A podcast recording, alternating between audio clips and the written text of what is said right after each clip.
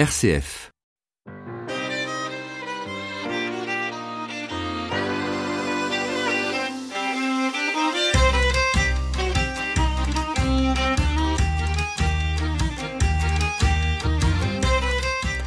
Comment avoir l'intelligence de la parole de Dieu et comment comprendre comment elle agit?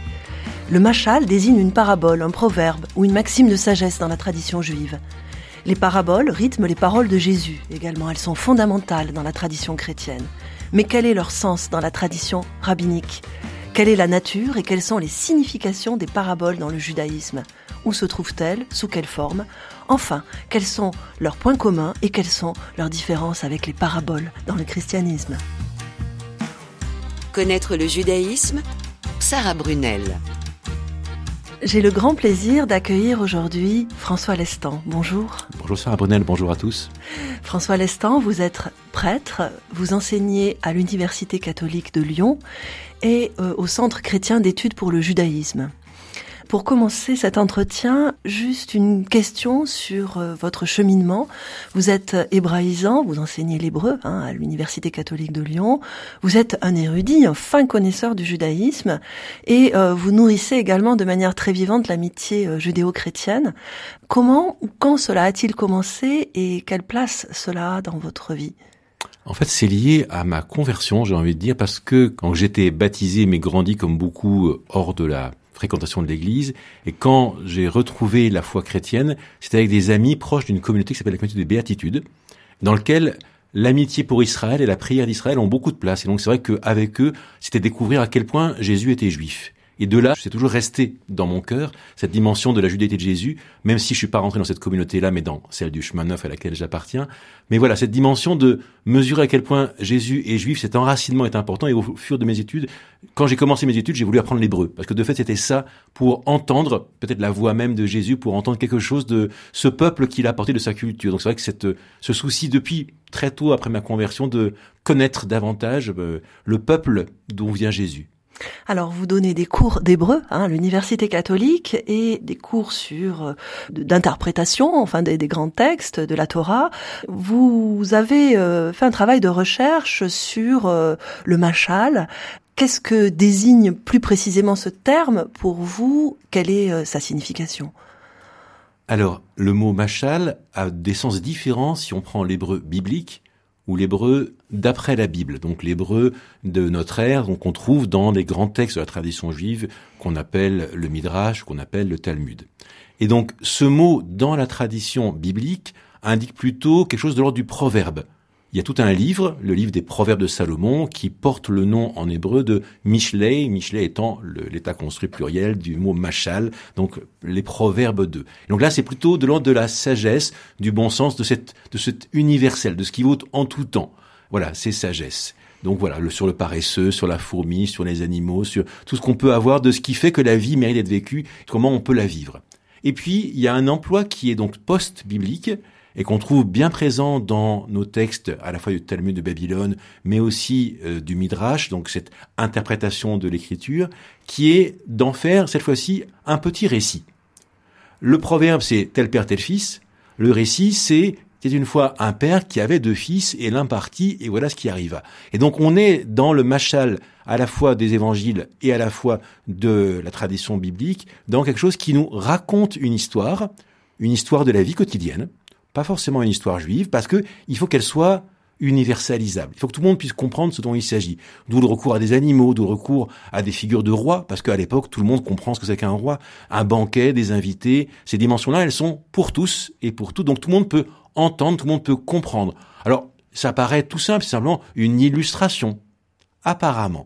Mais bien sûr, il y a beaucoup plus derrière l'illustration parce que elle permet de comprendre. Et c'est bien ça qui est en jeu. Et puis, pour les chrétiens qui lisent ces textes-là dans la tradition d'Israël, il a dire, tiens, mais c'est impressionnant, ça me dit quelque chose, ça me dit quelque chose. Par exemple, dans un des premiers textes qui commente l'Exode, qui s'appelle la Merilta de Rabbi Ishmael, qui est du IIIe siècle, on a cette euh, petite histoire.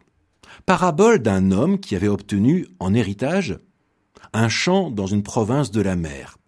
Il le vendit à bas prix. L'acheteur vint, il y fouilla, et découvrit des trésors d'or, d'argent, de pierres précieuses et de perles. Alors le vendeur commença à s'accabler de reproches.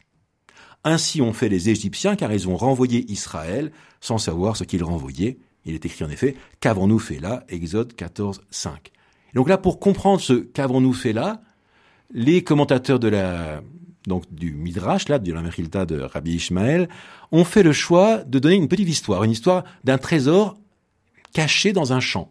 Alors ça, évidemment, pour les chrétiens, ça évoque aussi une parabole de Jésus sur un trésor caché dans le champ. Et donc il y a fréquemment des échos comme ça qu'on trouve entre les paraboles de la tradition d'Israël et puis les paraboles que Jésus a employées, même si, on le dira à la fin, il y a, je crois, une vraie différence entre les deux. Euh, ces paraboles de, de la tradition euh, d'Israël, où les trouve-t-on?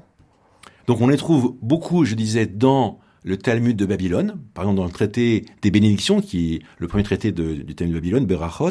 Donc on a là presque une vingtaine de paraboles, et puis on les trouve parsemés de ci de là. Alors il y a il y a quelques années un petit cahier évangile qui a été fait là-dessus sur les paraboles rabbiniques qu'on ne peut que conseiller à nos auditeurs. Il est sûrement encore trouvable dans toutes les bonnes librairies.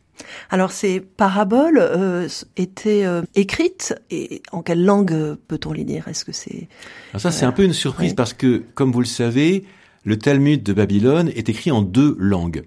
Il y a la langue plutôt de la terre d'Israël qui est quand même l'hébreu, et puis il y a la langue qu'on parlait dans l'ensemble de l'Empire qui est l'araméen. Donc ce sont deux langues cousines, un peu comme, disons, espagnol, enfin, castillan et catalan pour ceux qui connaissent l'Espagne, ou bien comme espagnol et italien pour ceux qui connaissent. Donc deux langues latines voisines avec vraiment des mots communs, mais des mots différents aussi, des structures communes.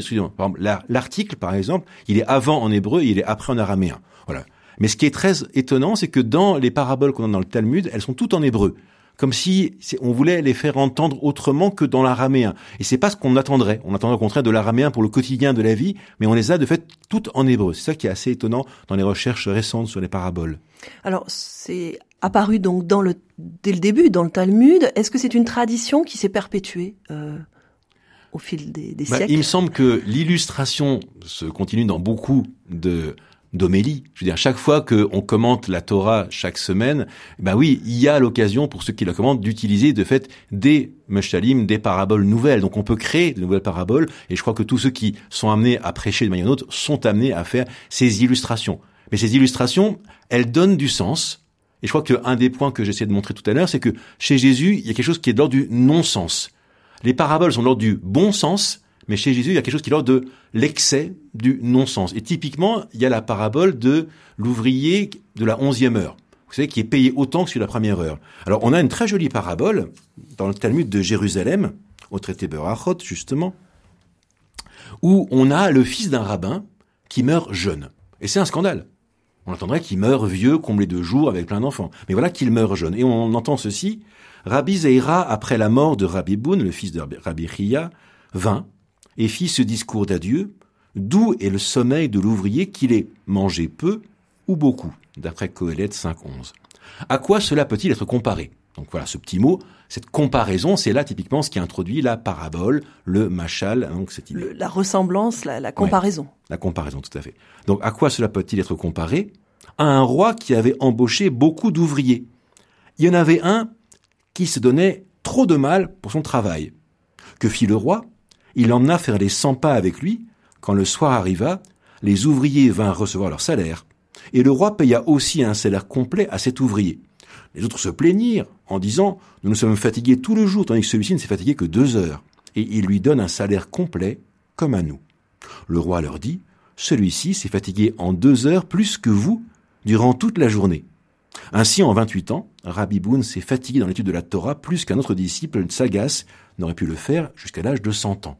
Donc là, bon sens. Bon sens, on a de fait travailler que deux heures, puis voilà, ça suffit à ce qu'on ait le salaire complet.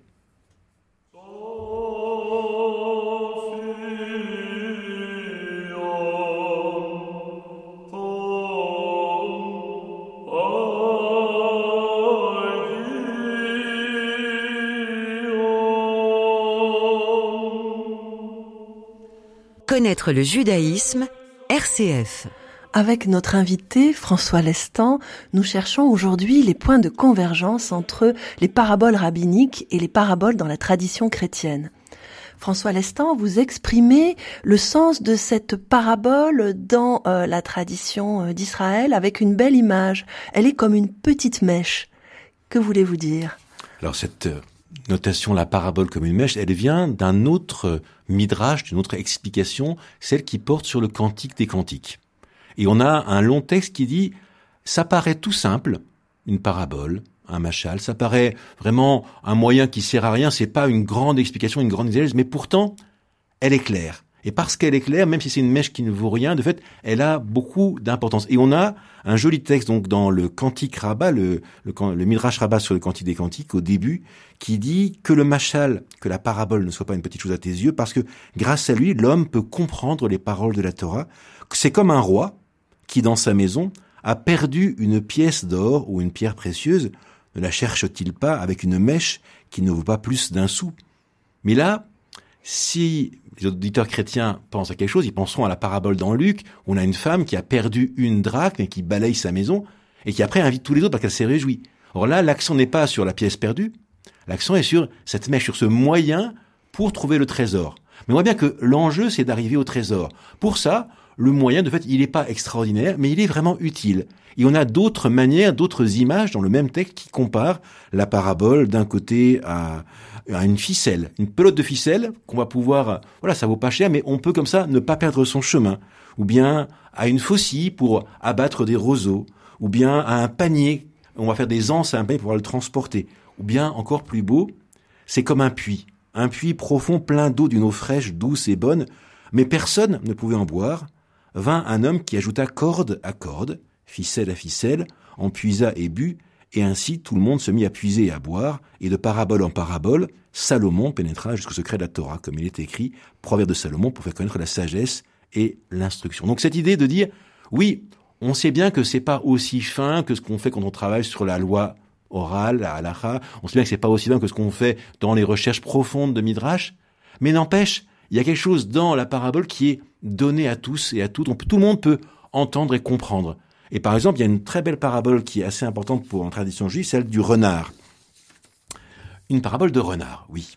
Un animal. Donc. Bah, pour le coup, un animal, que je prends dans Berachot 61b. Et donc ça se passe à l'époque de la persécution lors de la deuxième guerre juive, dans les années 130 de notre ère. Et à ce moment-là, Rabbi Akiva, qui s'est rangé du côté de la rébellion, continue à enseigner la Torah, et un de ses amis vient lui dire, mais voilà, tu enseignes la Torah en public, pourquoi tu fais ça? Est-ce que t'as pas peur que les Romains t'arrêtent et te torturent et te tuent, quoi? Il lui répondit par cette parabole. Un renard, rôdant au bord d'un fleuve, vit des poissons qui fuyaient en groupe d'un endroit à l'autre. Il leur demanda Pourquoi vous enfuyez-vous? Ils lui répondirent Nous cherchons à éviter les filets des pêcheurs. Il leur proposa Voulez-vous monter sur la terre ferme et nous vivrons en bonne entente, vous et moi, comme nos ancêtres? Ils lui répliquèrent Est-ce bien toi qui passes pour le plus rusé des animaux? Tu n'es guère rusé, mais tu es un imbécile. Si nous sommes en danger dans notre milieu naturel, à plus forte raison sur la terre ferme, où nous sommes promis à une mort imminente. De même façon, conclura Biakiva, si nous craignons pour notre vie maintenant que nous restons à étudier la Torah, dont il est dit c'est là la condition de ta vie et de ta longévité, à plus forte raison si nous la négligeons. Et ce que j'aime beaucoup dans ce texte-là, c'est dire le milieu de vie d'Israël, ce qui lui donne de vivre, c'est cette eau qu'est la Torah. La Torah qu'on trouve dans ce puits dont on parlait avant. Voilà, cette eau, on peut pas rester trois jours sans lire la Torah. C'est pour ça que on a trois fois dans la semaine la lecture de la Torah, à la fois le Shabbat, le lundi et le jeudi, parce que on peut pas rester plus de trois jours sans boire. Donc c'est évidemment de voilà boire et donc le machal, la parabole, est ce petit moyen donné pour pour boire et donc pour vivre, parce que boire c'est vivre. Donc c'est un petit moyen mais vraiment précieux. Alors cette petite mèche de rien, en passant par une ficelle, puis un puits, puis un renard, hein, vous nous avez donné euh, euh, de très belles euh, images, de très belles illustrations. Ce sont des moyens effectivement très simples, et cela peut paraître à la fois paradoxal, parce que c'est quelque chose de très profond, de spirituellement, qui nous est transmis, cette, cette eau dont, cette eau vive dont vous nous parlez, et en même temps c'est d'une grande simplicité, c'est accessible.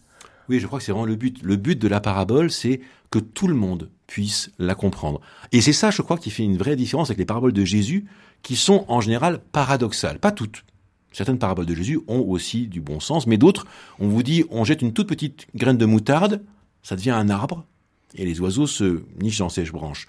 Euh, je suis désolé, mais la moutarde, que autant que je sache, ça fait une plante, pas un arbre. Qu'est-ce qui me raconte cette histoire d'une graine toute petite? Voilà, on parle d'une femme qui jette euh, du levain dans trois mesures de farine. Ah, mais ça, je connais. C'est Sarah. Sarah, elle avait trois mesures de farine et elle a jeté, voilà, et ça a levé. Mais pourquoi est-ce qu'il nous dit que le royaume c'est ça? Et donc à chaque fois avec Jésus, c'est pas de l'ordre de l'évidence. Pour comprendre les paraboles de Jésus, en fait, il faut Jésus. Et c'est ça, je crois, qui fait une grosse différence entre la finesse des paraboles de la tradition d'Israël, qu'on a évoqué quelques-unes, mais il y en a beaucoup d'autres, et puis ces paraboles de l'Évangile, parce que fréquemment, elles nous interrogent. Qu'est-ce que c'est que ce semeur qui balance les trois quarts de son, de son grain en dehors de l'endroit où il devrait le mettre, c'est-à-dire dans le champ? C'est bizarre. Donc ce c'est bizarre dit, hum, il faut que je creuse davantage pour comprendre. Et ces paraboles dans la tradition d'Israël, elles ont une structure euh, qui paraît assez euh, assez hum, complexe, non? Euh, Il y a plusieurs temps. Mais ça, c'est une toute petite histoire avec un, une sorte de drame. Donc, on a un commencement, une situation initiale, un développement et puis une conclusion, en sachant que l'enjeu de la parabole, c'est le transfert. C'est-à-dire que ce qu'on raconte là, l'enjeu, c'est de pouvoir l'appliquer. Quand Rabbi Akiva nous parlait du renard et des poissons, le transfert, c'est le renard, c'est celui qui voudrait faire quitter Israël de l'étude de la Torah, et les poissons, c'est lui et ses disciples qui sont en train de nager, de se nourrir, de vivre dans le milieu naturel qui est celui pour Israël de la Torah. Donc là, à chaque fois, donc la parabole, c'est une histoire. De fait, c'est pas seulement un proverbe. C'est en constat que ça a changé par rapport aux textes bibliques, hein, dans les textes post-bibliques ou dans les évangiles. Mais cette histoire, elle a une petite intrigue. Le roi va donner un salaire le renard va être euh, finalement traité de fou, ou d'autres où le roi va inviter à un banquet, et puis qu'est-ce qui va y rentrer, qu'est-ce qui va pas y rentrer, honneur ou honte, qu'est-ce qui va se passer? Donc il y a toute une dimension d'une attente narrative, mais c'est assez logique. En général, dans les paraboles rabbiniques, on n'a pas cet effet de surprise, on a ce fait de voilà ce qui était proposé, voilà comment ça se développe, et à la fin, ben, ça finit plutôt bien pour ceux qui seront les héros de la parabole. Oui, alors c'est un transfert, on peut parler euh, de transfert ou de transposition, c'est un, terme qu'on peut utiliser pour euh, des métaphores, pour des images, pour des comparaisons, mais c'est plus que ça. Non? Parce que ça crée un univers de sens. De fait, ça ouvre quelque chose qui est plus grand, je crois, que seulement une illustration. En tout cas, pour ce que je vois dans les évangiles, c'est vrai qu'il y a souvent quelque chose qui me dit, mais pourquoi est-ce que le roi paye ceux la onzième heure, dans la parabole des ouvriers de la onzième heure en Matthieu 20, pourquoi est-ce qu'il paye autant que ceux de la première heure? C'est pas logique. Par rapport à la parabole qu'on a dit tout à l'heure de Rabbi Boone, qui avait travaillé en deux heures autant que tous les autres, là c'est logique, il est le salaire complet. Mais quelqu'un qui a travaillé de fait qu'une heure au lieu de onze, pourquoi est-ce qu'il serait payé? Parce qu'il y a quelque chose de l'ordre de la surabondance de Dieu que Jésus vient manifester et qui vient proclamer. Donc c'est parce que lui le manifeste dans ce débordement qu'il fait une parabole qui manifeste le débordement. Donc la parabole illustre non pas le bon sens du quotidien, mais le nouveau sens donné par la présence de Jésus. Et en ce sens-là, il y a quand même un écart, une, disjonction entre ce qu'on pourrait attendre d'une parabole et ce que Jésus en fait. Et c'est que fréquemment, les, les disciples disent, mais on n'a pas compris. Et la fin, euh, l'usage euh, de cette parabole dans la tradition euh, d'Israël, est-ce que c'est avant tout un usage pratique pour la vie, pour une certaine sagesse conduite de la vie? Alors, bien sûr, il y a une dimension de sagesse pratique, mais il y a aussi une dimension argumentative. Fréquemment, on ne comprend pas pourquoi telle décision est faite par Dieu, et puis on va comme ça mieux comprendre à travers l'image de la parabole, de la petite histoire, ce qui se passe. Il y a une histoire que je trouve excellente, c'est l'histoire des figues que vous ne connaissez probablement pas, c'est à propos du jugement dernier. Et donc, l'empereur euh, Antoninos, Marc-Antoine, disait à Rabbi, le corps et l'âme pourront se libérer du jugement parce que le corps dira, c'est l'âme qui a péché, et pas moi. La preuve en est que depuis le jour où elle s'est séparée de moi, je suis placé comme une pierre inanimée dans la tombe. Donc le corps n'a rien à voir avec cette histoire. Mais l'âme dira à son tour, c'est le corps qui a péché. La preuve en est que depuis le jour où je me suis séparé de lui, je vole dans l'air comme un oiseau. Donc on voit bien cette logique, platonicienne, le corps qui reste en bas et puis l'âme qui s'envole. Donc ça c'est la philosophie du corps. Voilà, la philosophie euh, païenne. Et Rabbi répond, je vais te dire une parabole. À quoi cela est-il comparable? À un roi humain qui avait un beau jardin où se trouvaient des figues splendides. Il y plaça deux gardiens. L'un était paralytique et l'autre aveugle. Le paralytique dit à l'aveugle, Je vois dans le jardin des figues splendides. Viens, laisse-moi monter sur tes épaules, nous les cueillerons et les mangerons. Le paralytique monta sur les épaules de l'aveugle, ils prirent les figues et les mangèrent. Quelque temps après, le maître du jardin vint et leur dit Où sont les belles figues? Le paralytique répondit Est-ce que j'ai des jambes pour marcher? Quant à l'aveugle, il répond Torca Est-ce que j'ai des yeux pour voir? Que fit alors le maître? Il fit monter le paralytique sur les épaules de l'aveugle et les jugea tous les deux ensemble. Ainsi le saint, béni soit-il, fera venir l'âme et la replacera dans le corps, puis les jugera tous les deux ensemble, comme il est dit, il convoque les cieux d'en haut, psaume 54, ceci se rapporte à l'âme, et la terre pour le jugement de son peuple, psaume 54 aussi, ça se rapporte au corps. Donc voilà, là la parabole sert à contrecarrer une logique platonicienne, dire oui, il y a le corps et l'âme, non, c'est ensemble, dans cette unité du composé humain, qu'on va être jugé par Dieu.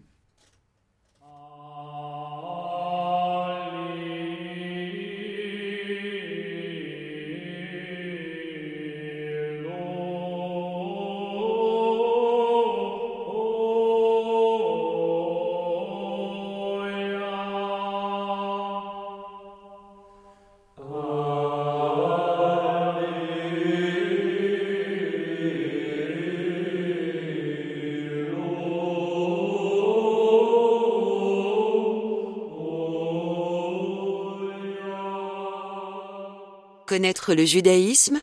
Sarah Brunel. Nous découvrons avec vous, François Lestan, la tradition du machal, la signification de la parabole dans le judaïsme. Nous allons maintenant nous interroger sur la spécificité des paraboles de Jésus. Il y a une grande variété, une pluralité de ces paraboles et euh, elles sont bien souvent assez étonnantes, parfois déroutantes, euh, même très déroutantes. Est-ce qu'elle nous aide véritablement à comprendre et à partir de ce que vous avez dit sur les paraboles dans la tradition d'Israël, quelle est leur particularité? Il me semble en effet que Jésus, étant juif, s'inscrit vraiment dans cette tradition d'illustrer ce qu'il a à dire par une parabole. Il y a des fois, de fait, ça a du bon sens. Puis il y a un nombre de fois où on est vraiment déplacé dans ce qu'on entend de Jésus, et je au point que les disciples eux-mêmes disent, mais qu'est-ce que tu veux nous dire dans cette histoire de l'ivraie et du bon grain? Pourquoi est-ce qu'il faudrait laisser pousser l'ivraie Je me souviens d'avoir fait ce, un cours sur les paraboles de Jésus avec un de mes étudiants qui était agriculteur qui me disait, mais c'est une très mauvaise idée de laisser pousser l'ivraie, ça pousse quatre fois plus vite que le blé. Donc faut surtout pas le laisser. Donc qu'est-ce que c'est que cette histoire? Mais de fait, il y a cette patience de Dieu, il y a quelque chose qui, mais qui n'a du sens dans le fond, pas à cause de la nature, mais à cause de l'irruption du royaume. Et c'est vrai que les paraboles de Jésus sont souvent de dire, il en est du royaume de Dieu comme. C'est-à-dire qu'il y a quelque chose qui essaie d'ouvrir à une nouvelle intelligence. Donc c'est pas seulement comme la plupart des paraboles de tradition d'Israël, mais certaines de Jésus aussi, pas seulement pour comprendre le monde quotidien et l'œuvre de Dieu dans ce monde, donc cette intelligence du quotidien, cette sagesse profonde qui est donnée à Israël, sagesse de la réalité et de ce qu'est Dieu, mais c'est une affirmation que aujourd'hui en Jésus, il se passe quelque chose de différent. Et c'est cette prétention de Jésus d'être lui-même le royaume au milieu de ses disciples qui fait qu'il va raconter des histoires qui n'ont de sens qu'à cause de lui. Et c'est sûr que quand j'écoute les paraboles de Jésus, puis celles que moi-même comme prédicateur je peux faire, ben les miennes n'ont pas le même poids que les siennes. Parce que les siennes, elles sont liées à sa vie, sa présence et la manière dont il apporte le royaume par ses actes aussi.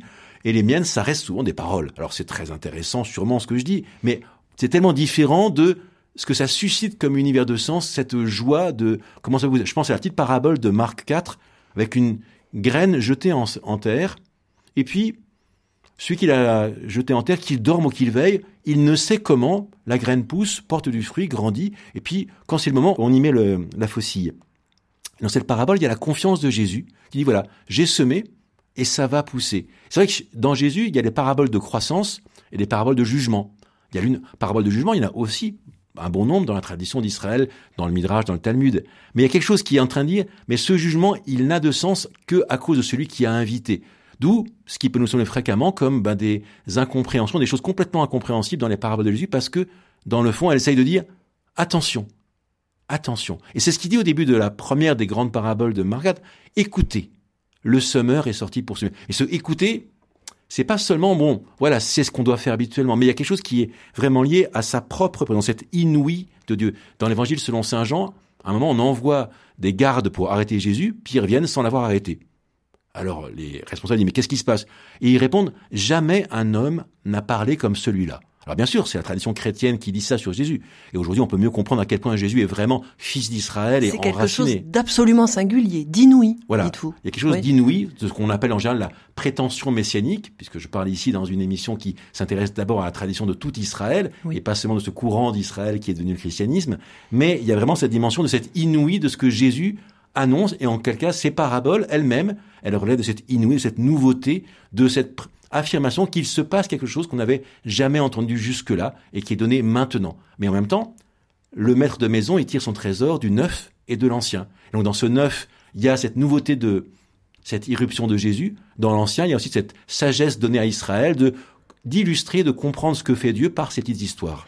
Vous évoquiez euh, il y a quelques minutes le sens euh, commun ou la simplicité qui pouvait être euh, accessible à partir de la parabole rabbinique.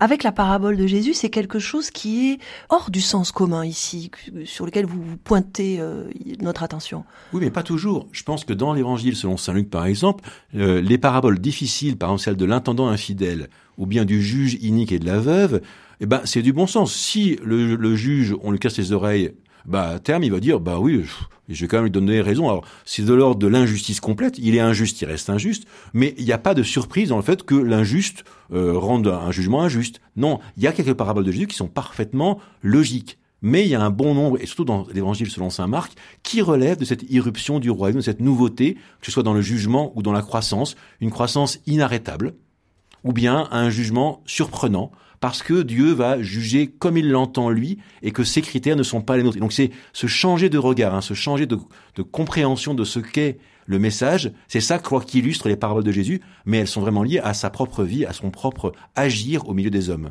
Les paraboles sont riches de sens, euh, mais on éprouve aussi euh, une difficulté, je pense, par exemple, dans la catéchèse, quand on doit euh, rendre compte euh, de ces paraboles aux enfants. Euh, y a-t-il pour vous euh, une, une, voie qui permet d'éclairer un conseil de lecture finalement que vous pourriez nous donner pour approcher ces paraboles? Je crois que la première chose, c'est de ne pas chercher d'abord à trouver la morale de l'histoire. Souvent, c'est ce qu'on veut faire. On dit ah mais qu'est-ce qu'il veut dire? Je crois qu'il y a d'abord à entrer dans un univers de sens, comme quand on lit un poème. Un poème, c'est pas d'abord une description mais c'est une évocation, c'est un partage d'expérience. Le poète dit ce qu'il a vu avec ses propres mots, dans des chocs de mots qui sont inattendus. Puis voilà, on entend autre chose que ce qu'on pourrait voir nous-mêmes. Donc le poète nous transmet ce qu'il a vu. Et je crois que dans les paraboles de Jésus, il transmet quelque chose qu'il a vu. Et c'est pas seulement pour dire, ah ben, il a vu un vase avec des fleurs. Non. Il y a beaucoup plus que ça. Il a vu la vie il a vu la beauté, et c'est ça que le poète transmet, et je crois que c'est ça dans les paraboles de Jésus, qu'il nous donne de voir ce qu'il voit lui-même, mais il faut entrer dans ce regard. Donc, première chose, ne pas chercher d'abord la leçon de la parabole, même si les évangiles le font parfois, mais d'abord se laisser façonner par l'intelligence de Jésus, par le regard de Jésus, par la parole de Jésus, rester avec lui dans cet univers nouveau. On est emmené en voyage, eh ben se laisser déplacer on n'est plus dans le quotidien. Et c'est ça que je crois qu'il faut accepter que les paraboles, pour la plupart, ne sont pas de l'ordre du quotidien, de cette nouveauté qu'apporte ce Jésus. Merci François Lestan de nous avoir fait découvrir ce trésor commun euh, du judaïsme et du christianisme, hein, parabole juive, parabole de Jésus. Merci à vous. Merci à Christophe Morag à la technique.